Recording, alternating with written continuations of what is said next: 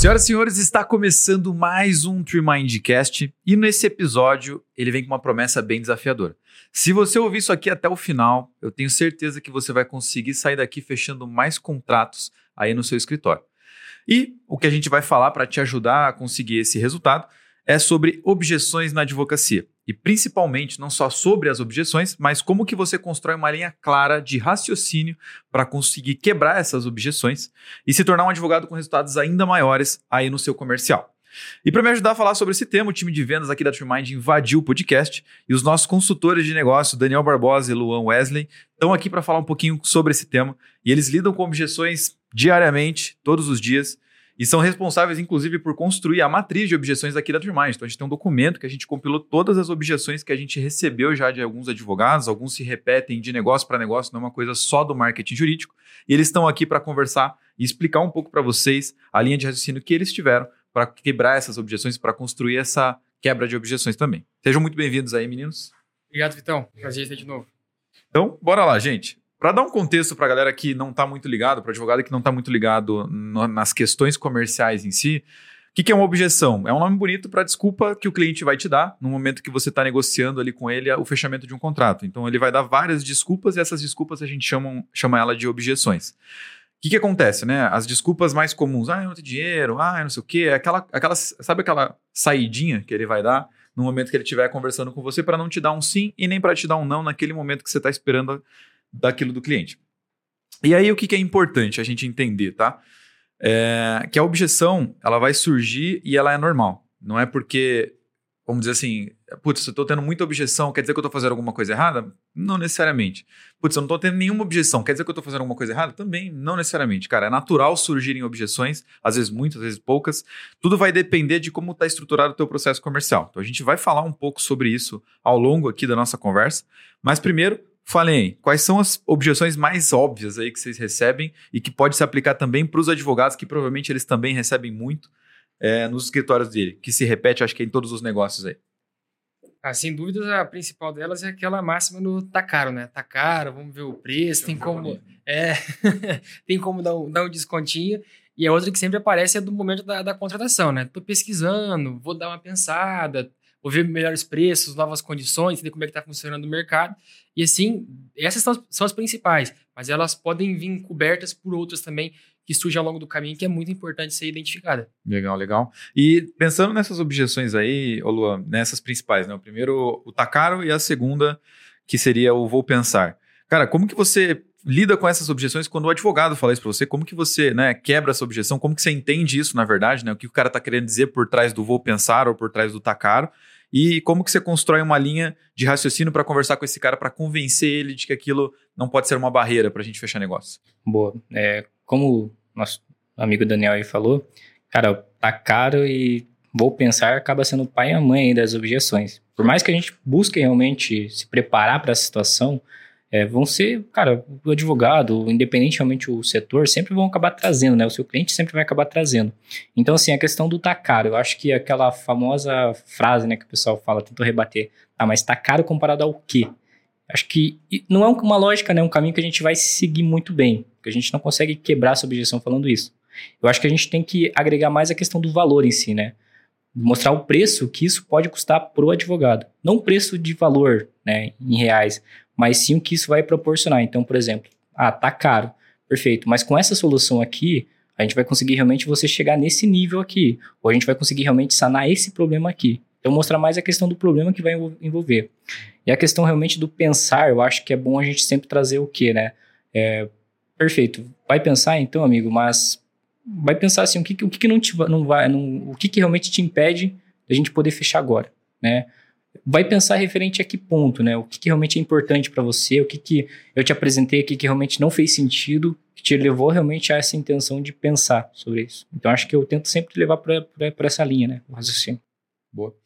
Cara, isso é bem, bem interessante, porque, veja, a questão do tá caro, você falou, né? Tá caro com relação ao quê, né?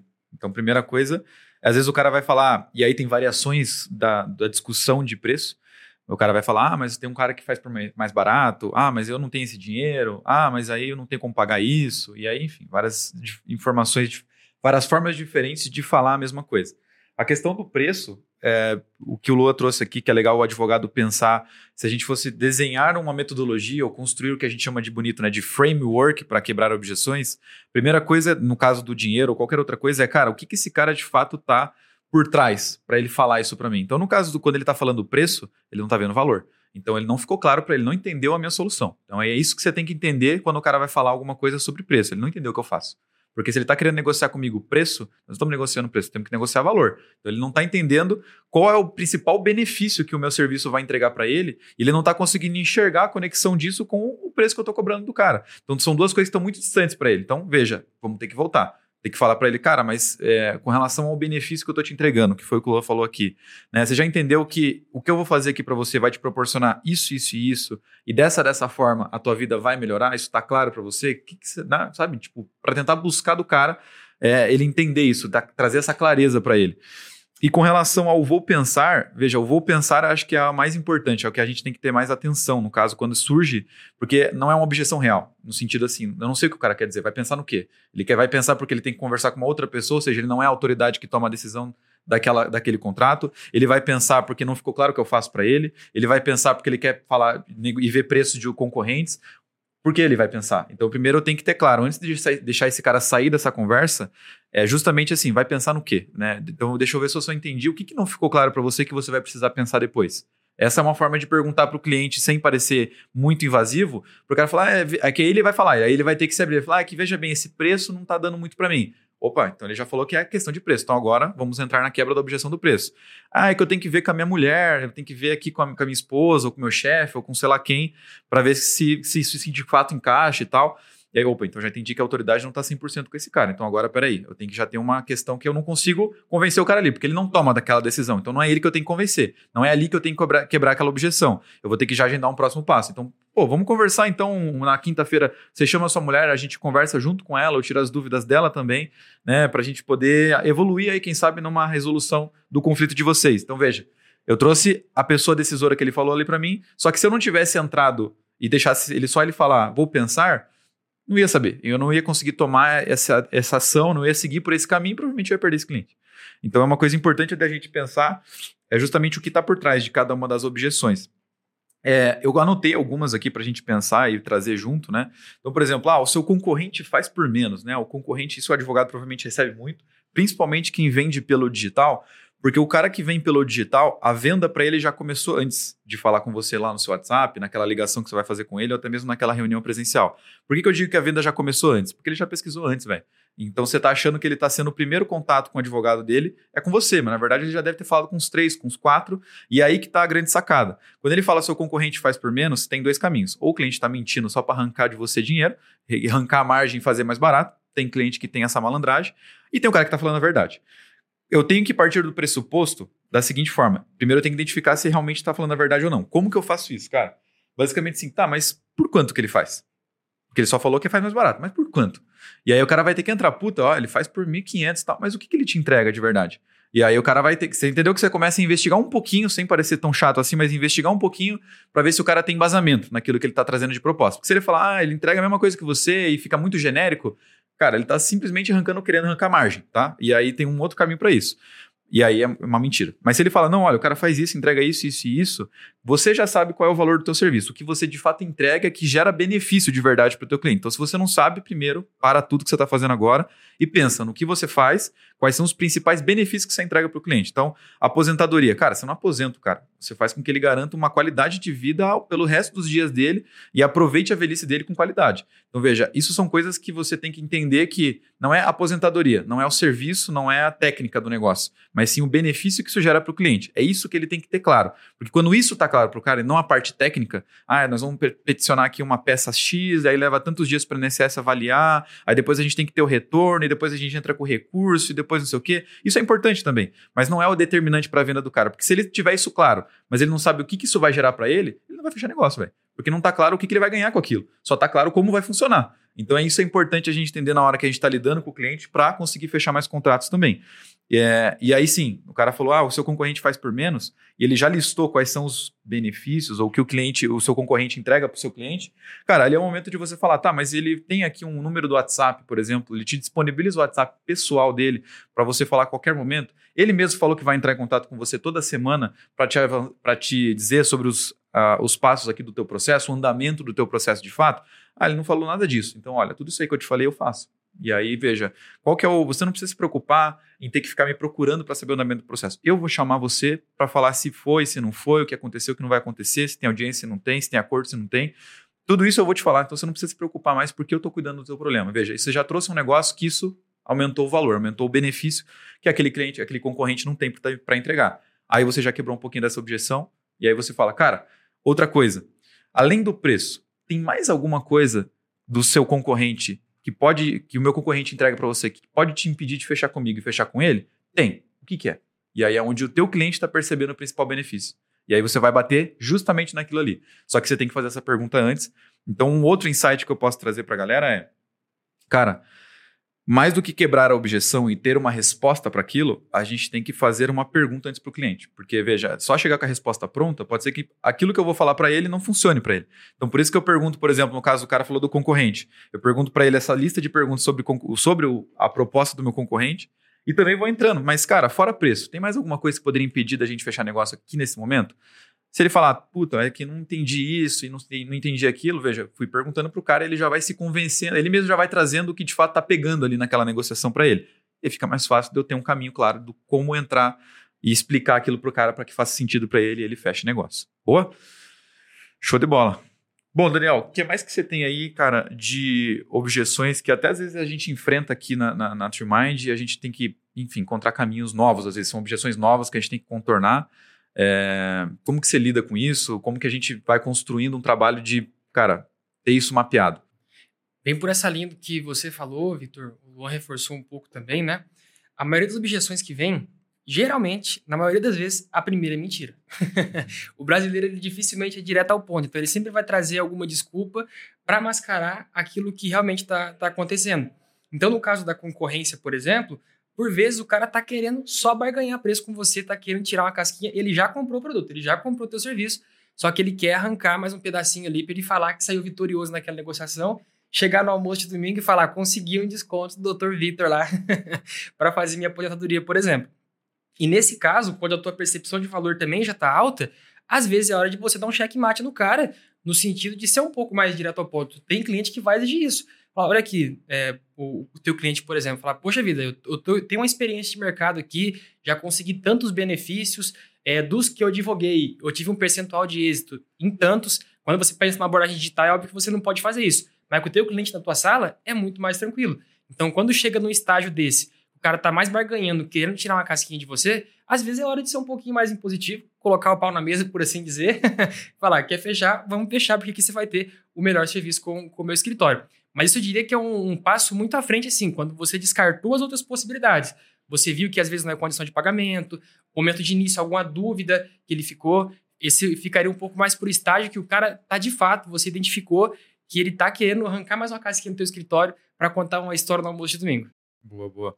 Tem um negócio que você falou, cara, que é uma questão de, de que eu acho que os advogados também não têm essa visão, cara, e eu acho que isso não é culpa deles, porque a gente não aprende isso na faculdade, mas o Lua tem um negócio muito interessante que ele fala bastante sobre assim, cara, às vezes eu mando um preço um pouco mais alto porque eu preciso ter uma margem de negociação ali. Eu sei o preço que eu preciso cobrar, o mínimo que eu preciso cobrar para fazer aquele serviço, que é o meu preço. Mas eu tenho uma margem para trabalhar ali dentro. E numa dessa, eu até consigo arrancar um pouco mais desse, desse cliente do que ele, do que ele realmente está proposto a pagar ali naquele momento. Como que funciona isso aí, Lô? Explica um pouquinho essa lógica. Perfeito. É, eu sempre, como eu sempre trabalhei com, com a parte comercial, né? Querendo ou não, o cliente em si, né? A cultura do brasileiro realmente é o quê? É negociar, né? A gente já vem lá desde de pequeno, né? A gente já olha, vai no mercado, vê a avó, vê a mãe já negociando na feira.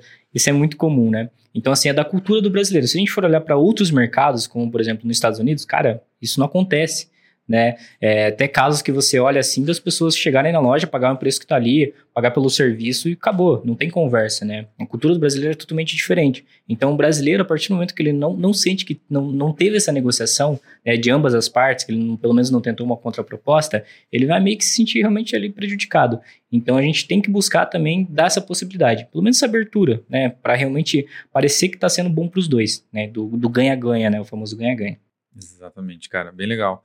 Essa ideia é você estruturar aí no teu escritório, dependendo da causa que você, enfim, que você vende, formas de pagamento diferentes, cara, e formas que, são, que sejam condições agradáveis para o teu cliente. Então vamos supor, cara, eu sou um advogado que vende processo de êxito, né? Então vejo você vendo lá um trabalhista, uma aposentadoria, um previdenciário, qualquer coisa que seja ações de êxito. Meu cliente não me paga nada na entrada, e eu vou ficar com 30% dos honorários no final. Pô, não tem uma outra forma, às vezes, de cobrar desse cara? Então, sei lá, será que se eu cobrar 100 pila dele no começo, só para dizer o processo, se eu conseguir gerar valor suficiente para ele, ver que, puta, cara, eu vou pagar 100 aqui por mês, mas o cara está cuidando do meu processo, eu vou ter um, uma paz de espírito que talvez eu não teria com outro advogado aqui. Acho que eu tenho mais confiança nesse cara. Pô, já é uma outra forma de pagar para esse cara. O cara que cobra na, na frente, já cobra processos onerosos, tipo 15 mil, 20 mil reais de entrada, assim. Será que não tem como você, às vezes, facilitar um pouco para o teu cliente? Você vai receber os mesmos 20 mil, mas por que você não faz uns 10 mil à vista e depois parcela o resto? Pense em formas de fazer isso e também tem margem de trabalho. Então, por exemplo, cara, eu cobro 5 mil reais no mínimo para fazer um divórcio, por exemplo. Tá, então por que você não fala para o seu cliente já no começo que você cobra 6? Porque se ele pedir desconto, você consegue dar. Porque o pior é, eu cobro no mínimo 5. Eu já ofereço 5 de cara, eu ancorei o meu preço em 5. O cara vai querer menos do que isso. É natural, é cultural, como o Luan falou, do brasileiro pedir desconto. Então, se não pedir desconto ainda para você, vai, vão pedir e não se sinta ofendido porque o cara tá pedindo desconto. Às vezes é cultura, velho. A gente já tá acostumado a falar, pô, mas a vez que tem um descontinho aí, não tem como, sabe, dar uma negociada aí. É padrão. Então, quando você entende isso, você já começa falando assim, cara, é 6 mil reais aqui para fazer e tal, tal, tal, tal, tal, tal, tal. Pô, doutor, não tem como descontinho? Ó, cara, se você fechar comigo agora, essa semana, eu já vou te dar aqui um desconto de 500 reais. Faço por 5,500 então. Pode ser? Você me paga a vista daí. Fechou. Acabou, velho. Você cobrou 500 reais a mais do que o seu preço mínimo e, ao mesmo tempo, você fez com que o cliente sentisse que ele ganhou alguma coisa. Além dos benefícios que você está entregando para ele, do processo em si, você deu uma sensação de que, opa, consegui um negócio aqui. Claro que tem aquele cliente que a gente chama que é torcicol de girafa, né? E é importante você identificar esse cara. O que, que é o torcicolo de girafa? Velho, se ele começar a perceber que você está cedendo muito, lascou, velho. Que agora ele vai montar em cima de você e vai querer arrancar até o braço. Então você deu a mão, o dedinho ali, ele já quer arrancar aqui metade do seu corpo. Como que você percebe, como é que se lida com esse cara? Cara, se você percebeu que ele já está pedindo muita coisa, pô, não tem como fazer mais um desconto, agora não tem como fazer a vista, porque você abriu um negócio, fala assim, cara, peraí, deixa eu só entender uma coisa com você. De novo a gente vai jogar aquela. Além do preço que a gente já negociou, tem mais alguma coisa que está impedindo a gente fechar negócio? Porque você está me pedindo aqui algumas coisas que a gente já tinha falado sobre isso, ou a gente já tinha alinhado sobre isso. Então, não tô, não, eu confesso que eu estou um pouco confuso. E aí o cara, é, veja bem. E aí acabou, sabe? Você já cortou o cara ali na veia. Então é importante também ter esse posicionamento de que, cara, eu não posso ficar cedendo o tempo todo só para fechar negócio. Eu tenho que fechar com os clientes que querem comprar de mim. Não posso ficar forçando venda também, fazendo negociação de preço, porque daí, cara, daqui a pouco o cliente não vê valor no meu serviço. Ele contratou porque eu, na negociação meio que foi forçado a fechar. É tipo, comprei sem querer, sabe? E aí não tem nada pior do que o comprar sem querer, porque depois o cara vai, vai te xingar, vai achar desculpa para achar ruim, vai falar muita coisa que, cara, não é o cliente que eu quero. Então, é importante ter isso. Mente. E, cara, uma coisa importante é, nem todo cliente, não é todo cliente que vai chegar para você que ele tem que fechar, velho.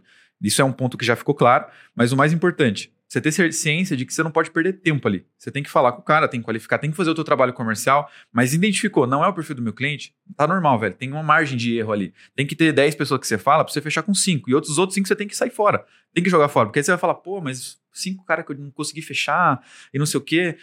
Cara, não era o perfil, não era para fechar e acabou. Tem que partir bola para frente sempre. Porque se a gente ficar pensando nisso, impede um pouquinho a gente de conseguir é, fazer as próximas vendas. Porque a gente fica pensando naqueles caras que a gente não conseguiu fechar. Se eu não consegui fechar porque ele não queria comprar de mim, eu fiz tudo que eu podia fazer, fiz. Então, acabou aí, velho. Meu trabalho, os meus 100% ali, eu entreguei. Então, isso é um ponto importante. Até eu lembrei de uma, de uma coisa aqui agora, que a gente falou né, com o nosso consultor lá. Ele, ele fala muito sobre a questão que para fechar negócio, eu tenho 50% de chance de fechar, né? E aí, esse 50% de chance, 50% está comigo e 50% está com o cliente. O que, que acontece? Eu já tenho que começar arrancando mais do que 50% daquele cliente. O que eu quero dizer com isso? Eu tenho que chegar e entregar todo o meu 50%. Tenho que chegar lá e fazer tudo que eu posso fazer para aquele cara fechar. Porque quando eu faço isso, entrego até mais do que eu poderia, esse cliente começa também aumentar um pouquinho a necessidade, a vontade dele de comprar ali naquele momento. Como que a gente constrói isso? Além de quebrar as objeções, veja, tem objeção que não vai dar para quebrar.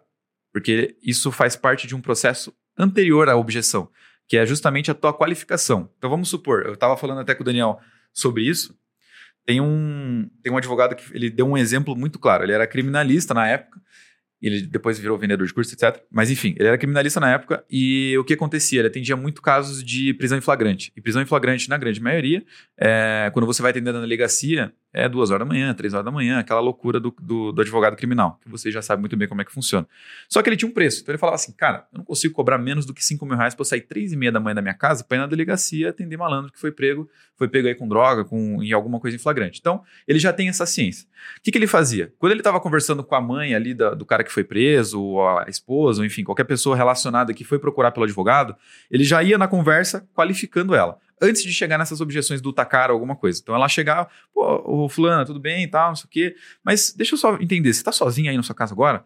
Não, eu tô sozinha, tô preocupada porque meu filho, não sei o quê.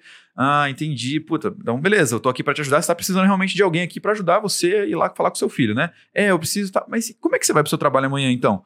E aí, veja, qual, por que, que da onde surgiu essa pergunta do porquê, como que você vai pro seu trabalho amanhã? É tentando entender como que a pessoa vai trabalhar, ela vai entender assim, não, é porque eu trabalho aqui de casa mesmo, eu tenho uma empresa, eu tenho isso, tenho aquilo, então eu vou ficar aqui, mas eu estou preocupado e não sei o que, opa. Então tem uma empresa, tem isso, tem aquilo. Já entendi alguns critérios sobre o orçamento. Já entendi previamente se esse cliente pode ou não ter a condição. Quer um exemplo? Esse exemplo da empresa versus uma pessoa que fala assim: não, é que amanhã eu tenho que pegar o ônibus, estou preocupado, porque eu não posso sair da minha casa agora, porque se eu for lá, depois eu vou perder meu ônibus para ir na casa da minha patroa, que eu sou diarista e tal, não sei o quê. Como que eu vou conseguir cobrar 5 mil reais de uma diarista à vista agora? sendo que às vezes ela não vai ter esse dinheiro. Você já percebeu isso antes. Então a objeção do, do, preço, na verdade, não é nenhuma objeção, é uma quebra de negócio. Esse lead não vai conseguir pagar o que eu quero. Por que, que eu vou continuar conversando a fundo com essa pessoa se eu de fato não estou disposto a reduzir os 5 mil? Então, não vou conseguir ajudar ela. Eu vou falar assim: olha, entendi.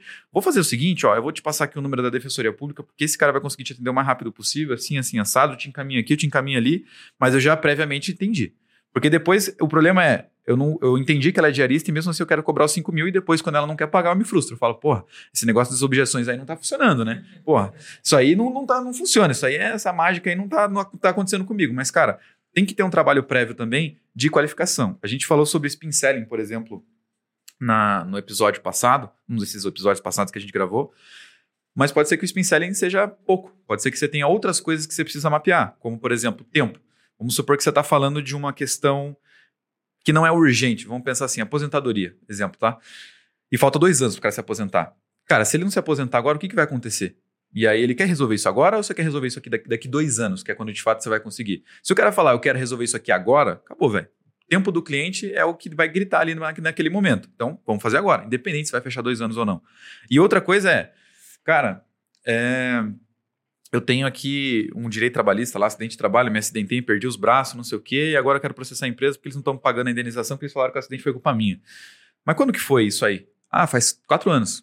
Prescreveu direito, velho. Então, se você não perguntou isso antes, depois no final, quando você for falar preço, o cliente já comprou toda a expectativa e você vai ver, puta, mano, o cara não tem o tempo aqui agora. Lascou. Então, o tempo, por exemplo, às vezes, dependendo da tese que você trabalha, é uma coisa que você precisa mapear antes é, questão orçamentária. Então, antes de falar preço, antes de chegar, preço sempre vai ser para o final, tá? Sempre vamos falar preço, valor no final.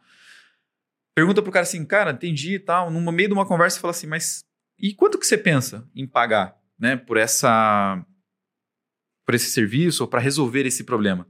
E o cara vai te falar um preço. Aí você já vai saber onde ele está ancorado. Se você, se o cara viu, falou, olha, para um serviço desse, estou pensando em pagar uns mil reais, e você cobra cinco, peraí, tem uma distância muito grande aqui, vai ser difícil desse cara no final querer pagar esses 5, se ele está pensando que isso custa só mil. O que, que acontece de novo? Objeção. Então, o que, que eu tenho que pensar? Cara, esse cara não está vendo valor. Eu tenho que fazer esse cara ver que isso aqui custa no mínimo 10. Então, como que eu vou fazer? Pensando nos benefícios que eu vou entregar para o cara. É sempre voltando para essa lógica, tá? O arroz com feijão que funciona. E nesse sentido, Vitão, o advogado ele tem um, um critério que joga ao favor dele, que ele trabalha com coisa muito delicada. Ele trabalha com benefício de aposentadoria, ele trabalha com alguém que foi preso, por exemplo, às vezes é o filho da mãe ali, sei lá, que foi, foi preso com, com drogas e tal, ou um divórcio que está acontecendo. Então vocês conseguem usar esses gatilhos mentais a favor de vocês, esse cunho mais emocional que tem a causa, né? Qual que é o valor que tem a guarda do, do, teu filho, por exemplo, né? Qual que é o valor que tem você conseguir a pensão alimentícia para você conseguir colocar alimento na mesa? É um pouco mais pesado, mas isso consegue jogar ao teu favor na hora que você for negociar. Exatamente. É uma questão que a gente fala, é trazer o emocional da pessoa, porque assim, no spin, inclusive que a gente fala no episódio, tem uma pergunta, perguntas que a gente faz para identificar o problema da pessoa. E a gente identificou no caso dela que o problema dela é XPTO coisa. E aí no final, quando a gente for falar de preço, a gente pergunta, ao invés de falar, cara, quando você estava pensando em pagar para isso, mas você fala assim, para resolver esse XPTO problema aqui, para você tirar isso da sua frente e você não ter que nunca mais se preocupar com isso. Quanto que isso custaria para você? Ou quanto você estaria disposto a pagar para resolver isso? Então vamos supor que lá no caso do divórcio, né, que é mais pesado e fica mais impactante. O cara fala assim: "Ah, porque veja, o meu filho é a coisa mais importante para mim, porque eu tenho medo de perder a, a, vista dele e tal, não sei o quê". Cara, quanto que vale ficar 15 dias do mês todo mês com seu filho? Quanto, quanto que isso vale para você? Acabou, velho. Não tem como o cara botar um preço. É, veja, não tem preço para isso, né, doutor? Isso aí é impagável. Beleza, se é impagável, então eu cobro aqui isso aqui para conseguir, no mínimo, isso, isso, isso e aquilo para o cara. O que, que, é importante, né? É, eles falaram de uma lógica, inclusive que eu estava estudando sobre isso, da garantia, né? Mas não é uma garantia, lógico, a gente não é louco, né? Não vou garantir para o cara que eu vou ganhar o processo para ele. Mas é uma garantia no sentido de passar segurança para o cara de que ele está bem amparado. Isso alguns advogados não se preocupam muito em fazer. Né? Tipo assim, ah, eu faço isso, isso e isso, meu valor é tanto, acabou. Quer, não quer, senão vai embora.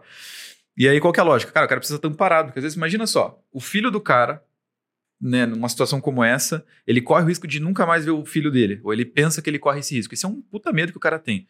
E aí, veja, esse medo às vezes pode impedir o cara de fechar negócio. Se eu não conseguir trazer para ele clareza de que eu consigo, né, de alguma forma, fazer o máximo que eu puder, para que no mínimo ele fique 15 dias com o filho dele por mês, ele não vai fechar comigo, cara. Porque é isso que é o problema do cara. É isso que é a ferida dele. E se eu não conseguir mostrar para ele que eu consigo sarar essa ferida, velho, ele não vai fechar comigo. Então, veja, importante também no, na, mapear previamente o problema para que depois fique mais fácil de você quebrar uma objeção futura que surge, né? Essa é uma questão que muitos advogados também não prestam muita atenção. É, e aí falamos, falamos da qualificação, mas também falar de script, né? A gente falou um pouquinho de script de vendas, mas basicamente o que é o script? É você já ter isso mapeado. Cada conversa é uma conversa. Né? Como que funciona aqui a nossa matriz de objeções? Conta aí um pouquinho, Luan, como é que foi a ideia, como é que surgiu, o que, que é essa matriz de objeções, como que a gente construiu isso, né? Perfeito. É, como a gente realmente trabalha muito com essa parte de clientes, né? Então, assim, claro que sempre vão existir, né? Objeções diferentes do comum, né? Então, algo que a gente não está acostumado. Mas quando a gente já consegue traçar isso, né? Criar realmente essa lista, no caso, né? Realmente dessas objeções, a gente consegue identificar pontos para conseguir realmente converter a situação. Então, assim, a gente buscou realmente trabalhar isso, não só com o intuito de ter pronto, né, uma resposta pronta e ir lá e rebater o cliente, né? O objetivo não é rebater, mas sim para a gente conseguir identificar como a gente consegue sair das situações. Eu acho que quando a gente fala de objeção, acho que é um ponto que a gente sempre tem que olhar, né? a gente tem que ter um jogo de cintura. Acho que é o ponto mais essencial. Por mais que a gente estude, pesquise, faz uma lista, grava na cabeça quais são as principais objeções. Quando estiver ali frente a frente com o cliente, cara, pode surgir aquela objeção em uma situação que talvez você não esteja esperando. Mas se você tiver um jogo de cintura, saber lidar com, com, com essa situação, ter, digamos assim, uma inteligência emocional para lidar com essa objeção, você consegue converter. Acho que um dos pontos principais é você não rebater logo de cara a objeção, não querer responder essa objeção. Então, assim, primeiro ponto, né, que você comentou, é responder essa objeção com uma pergunta né? Porque daí assim a gente consegue traçar algo. Então a gente conseguindo realmente nos preparar para a situação, a gente consegue levar. Então não adianta a gente só ter uma lista, gravar na cabeça, mas na hora que realmente estiver frente a frente com o cliente, o jogo muda. Mas quanto mais jogo de cintura a gente tiver, melhor, né? Detalhe, jogo de cintura, ele é treinado. Assim como o advogado ele treina para fazer o júri, ele pode treinar também para contornar objeções. Então pega um estagiário ali, pega o teu sócio e vamos sentar hoje aqui, vamos descobrir como é que a gente vai contornar essa objeção do preço quando ela acontecer. Porque esse jogo de cintura não vem do dia para noite. É muito um mito das vendas que tem, né? Que isso, ah, eu nasci com esse dom para vender. Não. Você treina para vender, você vai desenvolver essa capacidade e isso vem com muito treino. De fato. Boa, pesada. Isso, cara, concordo 100%. Não tem como né, você fazer. Tudo isso que a gente está falando aqui Parece que é uma coisa que a galera não consegue entender, né? Tipo, isso é, uma, é um organismo que tem que ser vivo, velho. Você tem que ficar alimentando isso o tempo todo. Porque o tempo todo você vai falar com pessoas que são diferentes, cara. E sempre vai surgir objeções diferentes. O objetivo é trazer objeções diferentes. Então, quando a gente fala da matriz de objeção, basicamente a gente documenta tudo que surge, cara, de problema, de, de vamos pensar assim, de barreiras que o cliente coloca numa conversa, numa negociação que a gente está tendo, que eu vou anotar lá. Eu vou anotando tudo. É um documento extenso que a gente vai, vai anotando, vai anotando, vai anotando, e depois a gente vem revisitando ele para falar, cara, tem como atualizar isso aqui? Putz, já tive um insight novo que eu posso colocar disso, que eu posso colocar daquilo. E assim vem surgindo é, um, um, vamos dizer, uma metodologia, talvez, um, enfim, um método, um framework que você consegue o tempo todo estar tá com ele na cabeça. Né? Isso é determinante assim, para conseguir ter resultado. E uma coisa que eu lembrei, cara, e olha só, esse é um hackzinho prático. O cara fala da garantia, lógico, de novo, né? Não vamos garantir nada, mas olha uma sacada que um advogado faz que eu achei, puta, muito foda, velho. É, quando o cara cobra honorários, seja de entrada, seja, enfim, quando ele cobra os honorários do cara, para deixar claro para o cliente, porque às vezes o que o cliente percebe também do advogado, isso já é importante vocês entenderem. Cara, o advogado só quer arrancar meu dinheiro, velho. Esse cara que só quer sugar meu sangue até o final, por isso que eu vou arrancar também tudo que eu puder desse preço aqui para pagar o mínimo possível. Então, veja, não é um ganha-ganha. Um tá achando que eu vou sugar o máximo possível de dinheiro dele, e o outro tá achando que, né, pô, ele quer arrancar tudo que eu quero aqui, tá querendo que eu faça meu serviço de graça. Qual que é a sacada que ele tem? Cara, olha, beleza, negociamos aqui, tal, tal, tal, tá fechado, beleza. Só que olha só, eu só quero que você me pague quando eu protocolar o teu processo. Eu vou te mandar o número do protocolo, e quando eu te mandar o número do protocolo, aí sim eu te mando o boleto lá de tantos mil reais, de tantos reais e não sei o quê. Porque aí eu estou preocupado em resolver o seu problema. E eu estou deixando isso claro para o cliente. Não estou falando assim, ah, me paga aqui então, já faz o Pix aí que eu vou protocolar amanhã. Eu falo assim, ó, cara, beleza, estamos fechados? Estamos fechados. Então vamos fazer o seguinte, ó. Em três dias eu vou fazer aqui a petição inicial, vou redigir a peça e vou protocolar lá no tribunal. Quando eu protocolar, eu vou te mandar esse, esse número com protocolo, vou te mandar um print do negócio, aí sim você me paga. Pelo menos a primeira parcela, aí você me paga. Fechado? Beleza. E aí, veja, o cliente já percebeu, pô, o cara está realmente preocupado em resolver o meu, tá preocupado com o meu processo, né? Tá preocupado com resolver a minha dor e não só em arrancar dinheiro de mim. Então, isso é uma forma que você já pode construir no seu discurso para evitar que aquilo de fato é, seja um impeditivo de alguma forma, que o cliente venha falar sobre isso. E esse é um próximo ponto que a gente tem que falar. Objeção, existem duas, dois tipos. Existe aquela que a gente quer falar e existe aquela que a gente não quer falar. Tem aquelas objeções que, se o cara perguntar, me fudeu, velho, para não falar outra coisa. Porque assim, por que, que eu digo que me lascou de verdade ali? Porque eu vou ter que falar a verdade pro cara, não posso mentir para ele. E quando eu falar a verdade, é claro que eu vou ter que encontrar formas de trazer essa verdade que gera expectativa ainda pro cara, mas às vezes a verdade não é o que a gente quer ouvir. Isso que é foda. Porque vamos pensar assim: se eu perguntar para você, estamos tudo negociando lá, tá tudo lindo, o cara vai resolver o problema, isso e aquilo, e eu pego e jogo pro advogado assim, tá, mas você garante que a gente ganha? Vou ter que falar a verdade, não tem como garantir. E aí, veja, quando não tem como garantir, quebrou a confiança. Pode ser que o cara fale, puta, e aí, puta, mas aí se não der certo, eu vou ser preso, e aí não sei o quê. E aí começa. E aí pronto, coloquei o cara numa situação que, cara, não é para colocar ele lá. Então, essa é uma objeção que a gente chama de indesejável. Eu não posso trazer no meu discurso assuntos, tópicos, conversas, argumentos que levem o cara a pensar e a perguntar sobre garantia. Eu tenho que trazer o tempo todo e na minha comunicação eu tenho que estar bem firme daquilo que eu estou falando para que o cliente entenda. Cara, realmente, ó, entendi, entendi, entendi, o bagulho vai ser bom, estou com uma expectativa que nós vamos ganhar. Acabou. Ele tem que estar com a expectativa que nós vamos ganhar. Acabou aí. Não dá para entrar nos detalhes que levam ele para isso. Então, por exemplo, a gente também sofre com isso, porque a gente fala sobre marketing, falando de resultado e tal, não sei o quê. E aí a gente tem que tomar muito cuidado pro cara falar assim, quando o cara chega pra gente e fala assim, tá, mas vocês garantem esse resultado? Pô, velho, marqueteiro é igual advogado. Depende. Depende do quê? Porque o meu trabalho não depende só de mim. Vocês dependem do juiz e a gente depende do lead, do, do cara que cair ali, de fato, fechar negócio. Então eu dependo do advogado ter essas habilidades de venda, inclusive, que a gente está falando aqui. E quando eu falar para ele que depende, ele vai falar: hum, esse cara tá de migué pra cima de mim. Ele não, não, não, não, não tá botando a boca onde ele come, ele não gera resultado, eu acho que não vai dar certo, e ele começa a quebrar a confiança, começa a quebrar aquela, aquela autoestima que ele construiu do produto. Lascou, velho. Então o que, que eu tenho que fazer? Eu não, não posso entrar nessa seara. Então eu já sei que existem objeções que eu posso falar e que, inclusive, me ajudam a vender mais. Então, por exemplo, assim, cara, mas, porra, vamos pensar, né, numa questão, uma objeção aqui que a gente adoraria falar. Fala uma aí, Lua, que a gente adoraria quebrar ela porque ela ajuda a gente a vender mais. Perfeito. Eu acho que quando faz o comparativo do concorrente, assim, sem ser a questão de preço, mas sim o comparativo, o que, que, que, que você entrega e o concorrente não entrega. É bom isso porque daí a gente consegue mostrar o valor do nosso serviço, né? O que, que a gente consegue entregar. Eu acho que quando o advogado né, entra nessa questão, realmente, da, da, da concorrência, o que, que ele pode estar explorando? Ele pode chegar a um ponto de mostrar tanto valor para o seu cliente que o cara vai falar, falar, cara, não tem nem como fazer o comparativo. Porque o que você me entregou, seja na questão do atendimento, né? Tentar realmente se preocupar com o cliente, abordar realmente que você não está preocupado somente em fechar um contrato com o seu cliente, o advogado está querendo fechar somente um contrato, mas sim está preocupado em solucionar o problema. Então, cara, eu acho que esse é essencial. Essa questão acaba sendo um ponto positivo, né? Quando a gente está falando de preço do concorrente, mas sim de serviço, né? O que o concorrente vai entregar. De fato. Cara, isso é uma coisa que você me lembrou que vale muito para advocacia, porque nós temos mais de um milhão e pouco de advogados já ativos no Brasil. Cara, advocacia, principalmente advocacia de massa, é commodity, velho. Você tem que ter ciência disso. Tipo assim, aposentadoria, eu e mais 300 faz aqui na minha cidade. Divórcio, eu e mais 500 fazemos aqui na cidade. É, sei lá, qualquer outra coisa aqui, eu e mais 500. Advocacia empresarial, consultivo empresarial, eu e mais mil fazemos esse negócio aqui. Isso é commodity, velho. Então, assim, quando você entra numa seara que você está conversando sobre a commodity, é igual você falar assim: o milho aqui do, do, do Paraná é melhor ou pior que o milho lá de Minas Gerais? Mesma coisa, o milho é o mesmo, velho. E o teu cliente vai entender, o milho é o mesmo. Então, o que, que você tem que fazer? Você tem que sair da commodity, você tem que entender os benefícios que o teu serviço gera e o que, que você entrega a mais de bônus naquele negócio. Então, pense que você tem que entregar alguma coisa além do que a aposentadoria que você vai conceder para o cara, do que a separação que você vai fazer. Você tem que pensar em como você vai entregar isso para o teu cliente para que ele perceba isso como um bônus. Porque a partir do momento que ele percebe isso como um bônus, pronto, descolou. Isso aqui não tem mais comparação, não é mais commodity. Isso aqui é um produto exclusivo. Isso aqui eu compro pra caramba. Agora, o commodity eu vou, vou negociar preço. Eu vou falar assim, eu quero milho mais barato. Não me interessa qual é o milho que você vende aí, eu quero milho mais barato. Então, veja, é, como que a gente faz isso, né? É você identificar coisas que às vezes não é só resultado, porque a gente fala muito de resultado, você tem que mostrar que você entrega resultado, que isso, aquilo e outro. Mas, cara, são é, diferenças que você tem que trazer que às vezes são sutis, velho.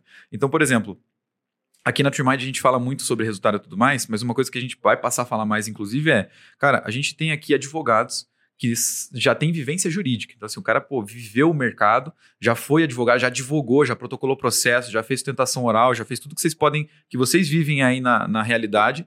E esse agora, esse cara entende muito de marketing. A gente ensinou marketing jurídico para esse cara.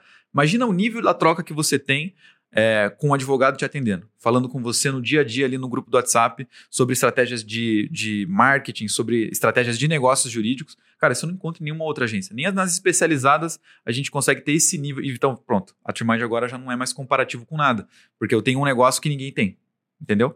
Só que às vezes isso a gente chama de, ah, eu faço um bom atendimento, atendimento personalizado, você fala comigo pelo WhatsApp, não está gerando sabe o impacto que ele precisa gerar. Então, quando você chega para o teu cliente, você fala assim, cara, eu vou te dar aqui o meu número agora, é, pessoal, não, não pessoal, mas eu vou te entregar aqui o meu número, você vai ter uma conversa, eu vou falar com você toda semana, cada 15 dias ou todo mês para te avisar com relação ao seu processo. Você não vai precisar se preocupar se o teu processo foi para lá ou foi para cá. Eu vou te avisar, eu vou entrar em contato com você, eu não quero que você se preocupe com mais nada, porque daqui para frente o seu problema vai ser meu. Eu vou cuidar dele como se ele de fato fosse meu e eu estivesse vivendo isso. Olha, acabou, velho. Comparação não tem mais. Porque o restante dos advogados está preocupado em fazer o quê? Aquele padrãozão, olha, a gente vai protocolar para essa assim, assim, assado, ou seu João, não sei o quê, não sei o quê, não sei o que lá. E olha, vai funcionar assim, assim, assado.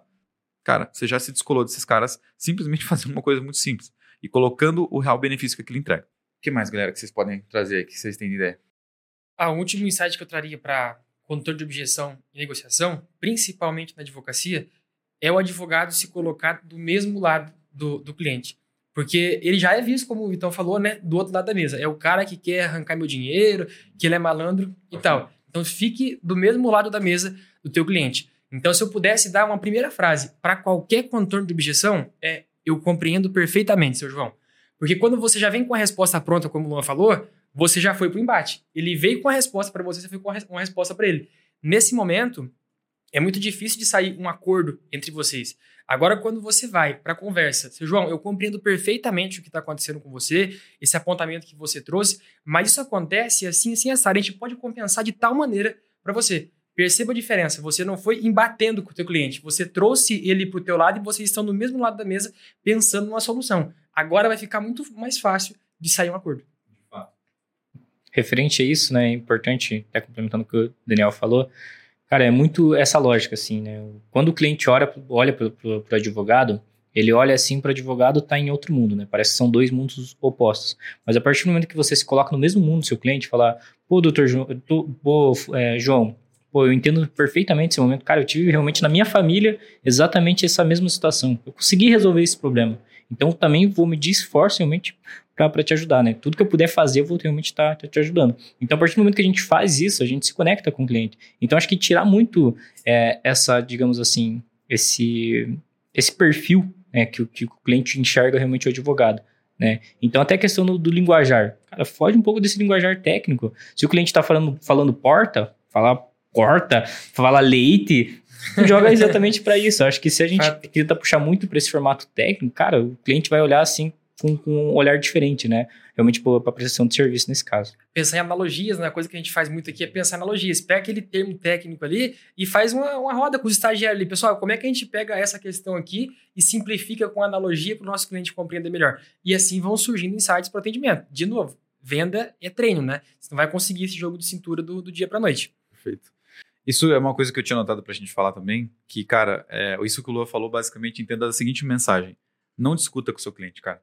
Se você entrar numa discussão com o seu cliente, você não vai vender para ele, velho. Porque você já está num embate, você, né? como você falou, você está numa briga praticamente já. E o advogado, às vezes, ele está acostumado a ir para o embate, ele está acostumado a rebater e a posicionar e tudo mais. Só que isso funciona lá dentro do tribunal, cara. Daqui para fora, dentro do seu escritório, para aumentar teu resultado, não dá para discutir com o cliente. Então você tem que falar justamente dessa forma. Olha, o João, Maria, entendo, cara, concordo com você, porque eu sei que isso não é fácil, porque eu sei que isso, porque eu sei que aquilo, mas veja bem, isso, isso, isso e aquilo.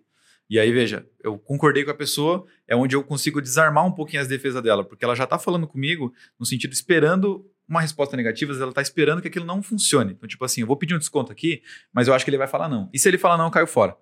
Esse é, é o raciocínio. Então, eu falo assim, olha, Entendo. Entendo que às vezes é uma questão para você, é um valor que você pode pagar, então quanto você teria disposto a pagar? Cara, acabou. Ela estava pensando uma coisa, eu levei para outro caminho. Né? E eu não discuti com ela. Falei, cara, entendo, vamos fazer então o seguinte: quanto você estava pensando em pagar? E papapá, papapá, papapá. Uma outra coisa que eu anotei aqui, e isso é um hackzinho muito prático, simples de, de aplicar. A gente tem um hábito de chamar as pessoas, principalmente os advogados, os nossos clientes, de senhor, de senhora. É, e aí, qual que é a grande dificuldade? A gente já tomou algumas dessas aqui com o doutor e a doutora, mas é legal que a gente faça o seguinte: é, não chama, cara, seu cliente de senhor, de senhora. Chama ele pelo nome, porque é ele gosta de ouvir o nome dele, principalmente. E às vezes você vai tomar umas invertidas, se você já não tomou, supondo que você seja um advogado previdenciarista, que só atende velhinho, e ele não gosta de ser velho.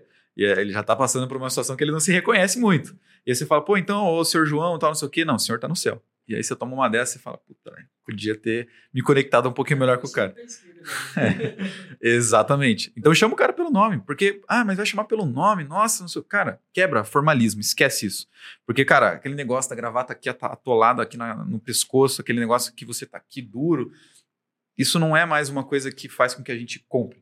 Né? É uma coisa que eu tenho que me sentir conectado, tenho que sentir que aquele advogado vai resolver meu problema. E não importa muito se ele está de gravata, se ele está assim, se ele está assado, é da forma como a gente vai se comunicar com o cara. E veja, quanto mais formal eu for com o meu cliente, mais distante eu tô do cara. Ninguém gosta de formalismo, velho.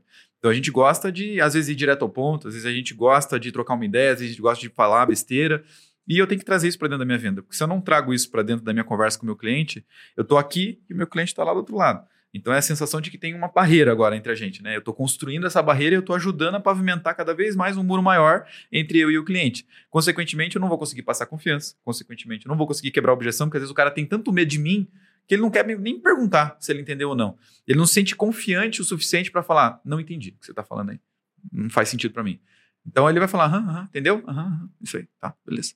E aí, então tá bom, doutor o seu fulano, vamos é, vou conversar com você depois, tá, não sei o que, depois nunca mais o cara responde, mas simplesmente porque eu construí uma barreira, que às vezes o cara fala, não, aquele advogado ali tá louco, velho, não entendi nada que o cara falou, ele parece ser um cara muito sério, parece vezes até ser mais caro do que eu poderia pagar aqui do meu bolso e não tô precisando disso.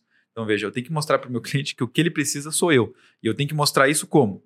Fazendo isso daí, me conectando com o cara, falando a língua dele, né, me trazendo para próximo dele, trazendo exemplos, contextos que a gente já passou, para essa pessoa às vezes ter uma confiança. Então, às vezes, o que, que vai ganhar a confiança do cara? Não é eu falando que eu vou ganhar um processo, não é eu falando que eu sou foda. É simplesmente falando assim: olha, eu atendi, inclusive, na semana passada, um caso parecidíssimo com o seu. Ó, foi a fulana, ela veio aqui, ela estava passando por isso, assim, assim, assado. E aí, o que, que a gente fez? Foi assim, assim, assado, resolvi disso, disso dessa forma. E o que, que aconteceu? Olha, aconteceu isso, isso e isso, e agora ela está lá feliz da vida com os filhos dela, agora ela está lá feliz da vida ganhando a aposentadoria dela, isso, isso e aquilo.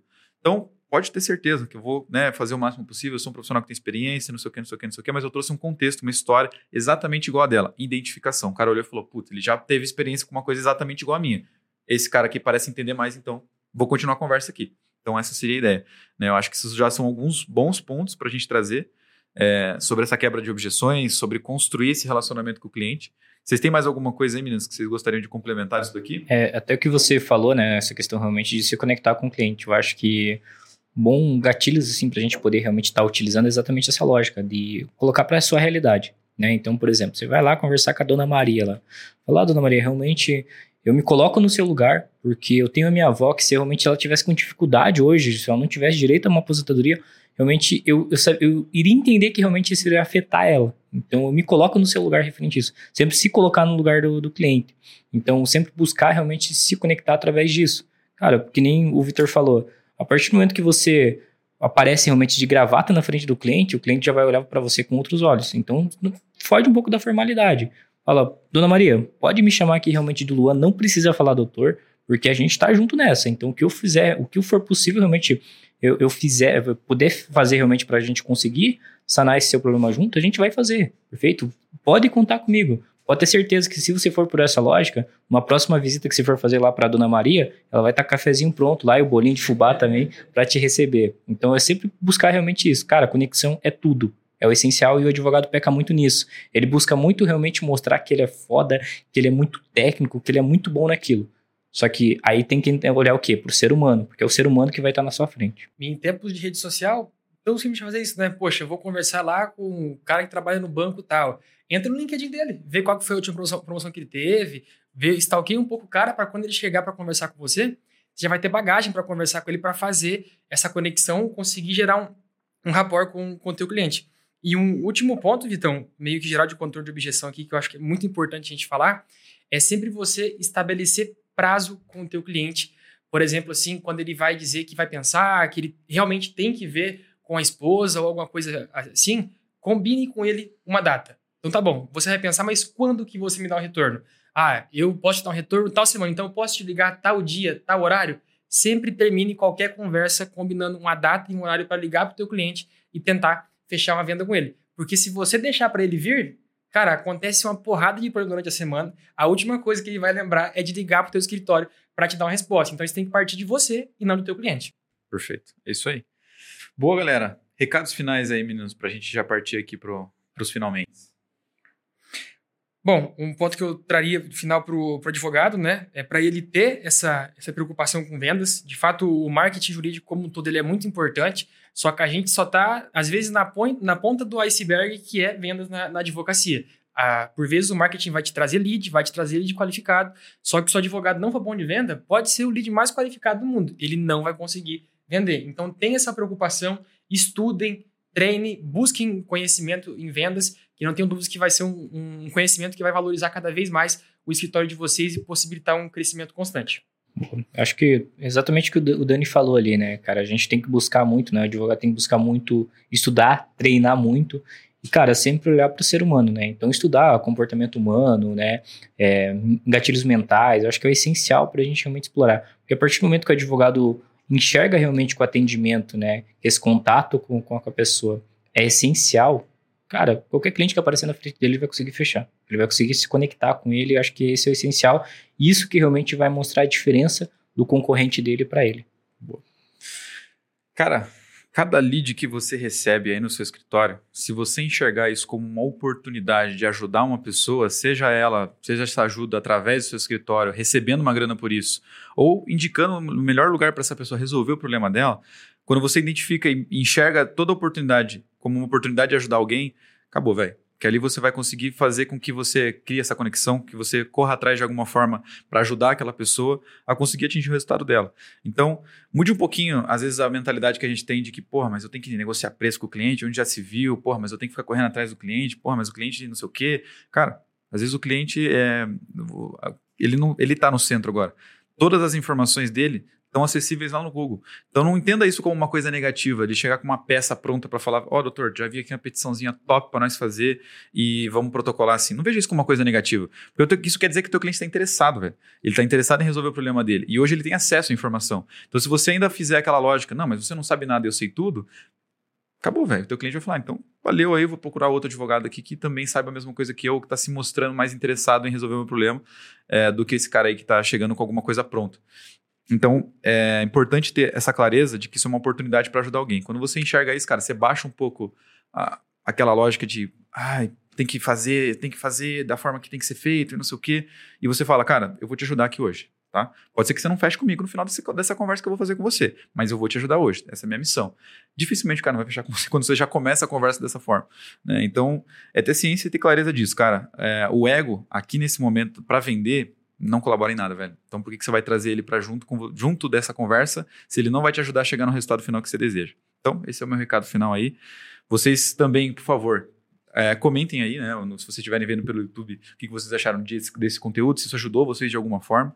É, e se vocês quiserem mandar mais sugestões de pautas, de assunto que vocês gostariam que a gente falasse aqui, podem mandar no meu e-mail, victor.mind, comentem aqui embaixo também. E obrigado mais uma vez pela sua audiência. Até o próximo episódio. Valeu!